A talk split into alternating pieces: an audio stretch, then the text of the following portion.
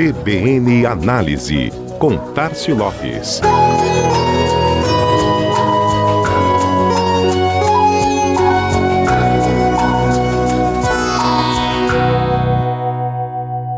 E vamos para as últimas das redes sociais?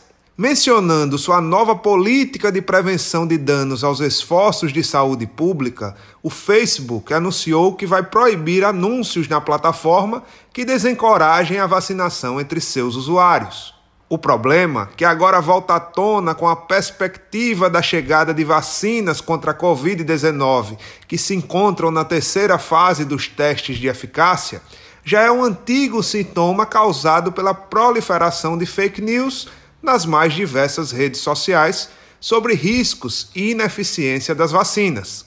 Um estrago preocupante não apenas no premiado modelo de comunicação institucional de saúde brasileiro, que eternizou campanhas publicitárias e personagens como Zé Gotinha, mas também na própria saúde pública. Um exemplo dessas ações de desinformação foi o que aconteceu com o sarampo, que após uma sequência de zero casos por três anos consecutivos, que colocou o país em 2016 como a primeira zona livre da doença no mundo, certificação recebida pela Organização Pan-Americana de Saúde em 2016, viu os casos e mortes retomarem a curva de ascensão em 2018.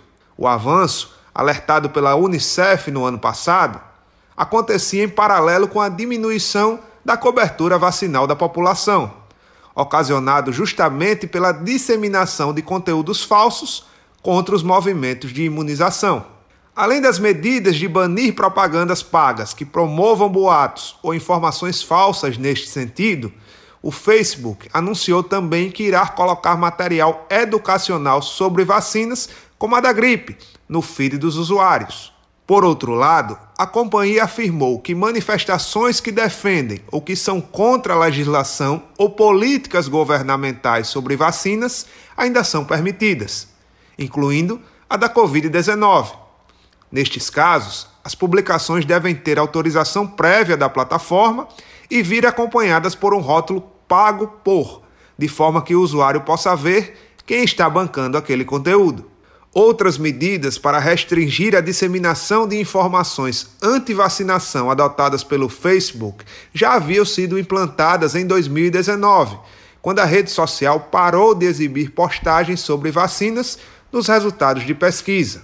E também rejeitar anúncios com alegações enganosas sobre campanhas de vacinação.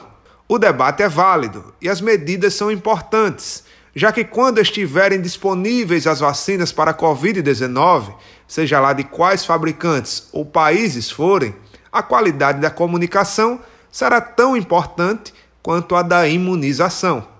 Esperamos que as duas sejam eficientes. Este foi mais um CBN Análise. Tássio Lopes, da Chama Publicidade, para a CBN Maceió.